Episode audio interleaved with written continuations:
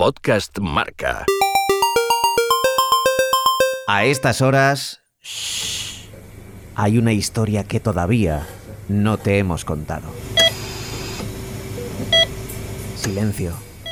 Estamos en un quirófano durante una operación delicada, en el hospital Texas Back Institute de Dallas. El cirujano es el doctor Richard Guyer, especialista en lesiones de espalda. El paciente, que ahora está sedado, sufre intensos dolores lumbares. Ha pasado ya antes por quirófano, pero las molestias han continuado. Tantas que tiene que apretar los dientes de dolor. Apenas puede moverse en su día a día sin sufrir y se ha refugiado en la bebida y en los medicamentos. Solo cuando está drogado se siente bien. Un camino oscuro que le han llevado a esta camilla y a este quirófano. Una última esperanza. El doctor sabe lo que se hace, es un experto, aunque la operación técnicamente recibe un nombre extraño. Fusión interactiva lumbar anterior. Tras abrir a la altura de la cintura, el equipo médico retira el disco dañado, en concreto el que separa las vértebras L5 y S1, es decir, la más baja de las cinco vértebras lumbares y la primera vértebra del sacro. Ese disco estaba completamente aplastado. Al doctor le hace daño solo pensar cuánto estaría sufriendo el paciente. Después de retirado, eleva el espacio del disco a niveles normales con un objetivo, aliviar la presión sobre el nervio. Una vez hecho el trabajo, empieza a cerrar. Confían en que funcione, aunque la recuperación, ya lo saben, va a ser lenta. Lo importante es que no sufra tantos dolores. Concluye la operación. El doctor Guyer mira al paciente mientras se quita los guantes. En la camilla, completamente sedado después de la cirugía, duerme Tiger Woods. Esa operación se llevó a cabo en abril de 2017, hace dos años. Y el pasado domingo, en Augusta, Many doubted we'd ever see it. But here it is.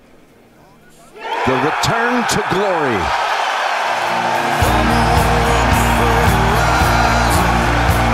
En dos años, Tiger Woods ha vuelto para hacer lo que nadie pensó que volvería a hacer: ganar otra vez en Augusta, su quinto Masters, su quinta chaqueta verde.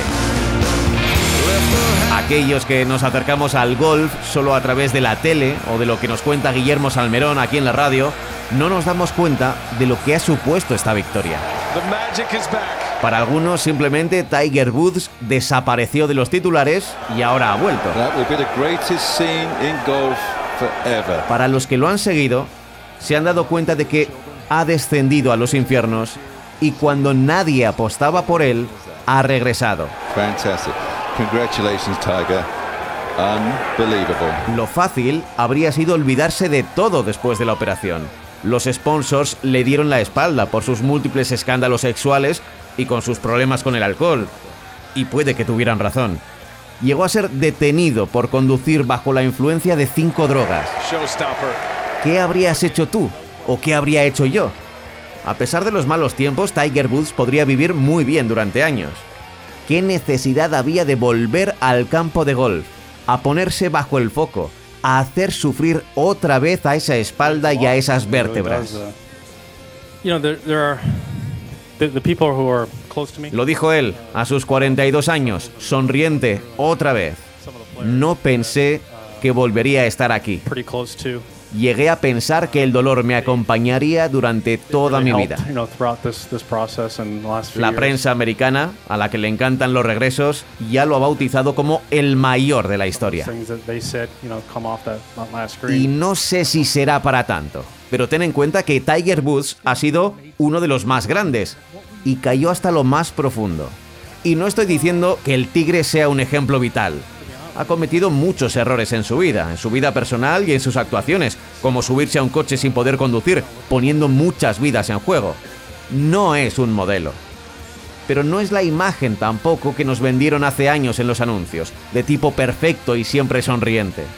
Ahora es más real, ahora tiene tres dimensiones. Tiger, welcome back. or should I say more appropriately, welcome home. Yeah. Um, just unreal. Yo nunca ganaré un torneo de golf. No podré sentir lo que ha llegado a sentir él. Pero sí que he cometido también errores, como todos. Y ahí sí que he sido como Tiger Woods. Y si todos cometemos errores, ¿por qué no podemos arrepentirnos o intentar repararlos? Tiger Woods, con sus luces y sus sombras, es el fiel reflejo de que a pesar de los baches, la vida puede ser maravillosa. Pablo Juan Arena.